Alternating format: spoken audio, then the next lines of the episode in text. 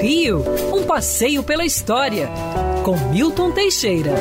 Bom dia, amigos. Tenham todos uma ótima semana. E, se possível, sem esta infeliz dessa Covid-19. Nossa, ninguém aguenta mais isso. Queremos passear livremente pela cidade, respirar o ar puro sem precisar da máscara.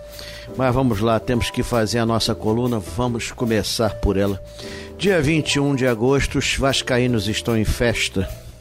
Em 1898 era fundado o Esporte Clube Vasco da Gama. Não era o clube de futebol, era um clube de remo que é formado basicamente por portugueses.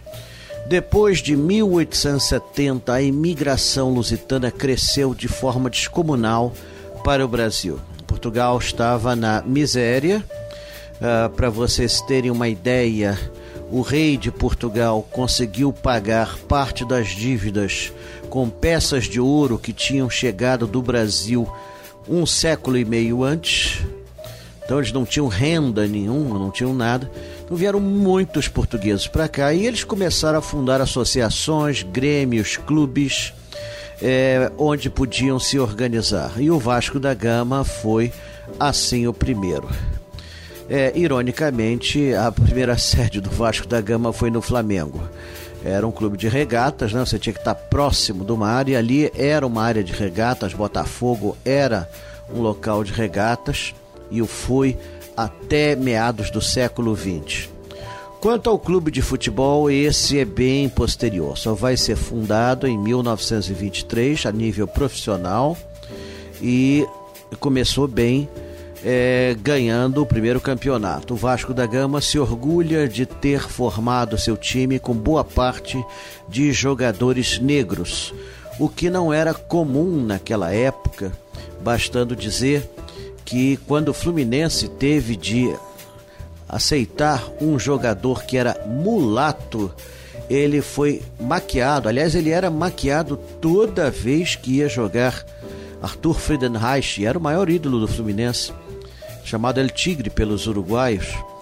E por isso que o Fluminense ganhou na época o apelido de pó de arroz por conta desse episódio.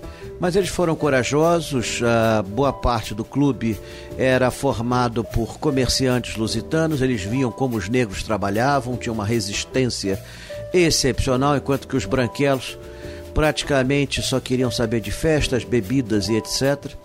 Então o Vasco da Gama teve assim essa carreira vitoriosa e depois ganharia muitos outros campeonatos. Em 1927, graças à colônia lusitana, construiriam o seu estádio, na época o maior do Brasil e foi o maior até a inauguração do Maracanã em 1950. O estádio de São Januário chegou a ter 50 mil lugares isso era excepcional na América Latina. Era tão grande que era onde Getúlio Vargas fazia seus comícios ah, nos anos 40. Na época não tinha televisão, né? então para ver o presidente tinha de ser num lugar público gigantesco e o estádio São Januário correspondia a isso. Aliás, o estádio ainda é tombado, é uma verdadeira obra de arte com azulejos portugueses e uma, uma sala de troféus de fazer inveja a muito time estrangeiro.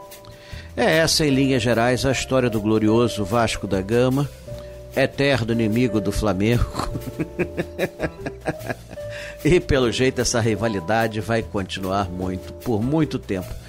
Ah, eu acho que o navegador Vasco da Gama nunca ia imaginar que ele ia virar um time de futebol no Brasil.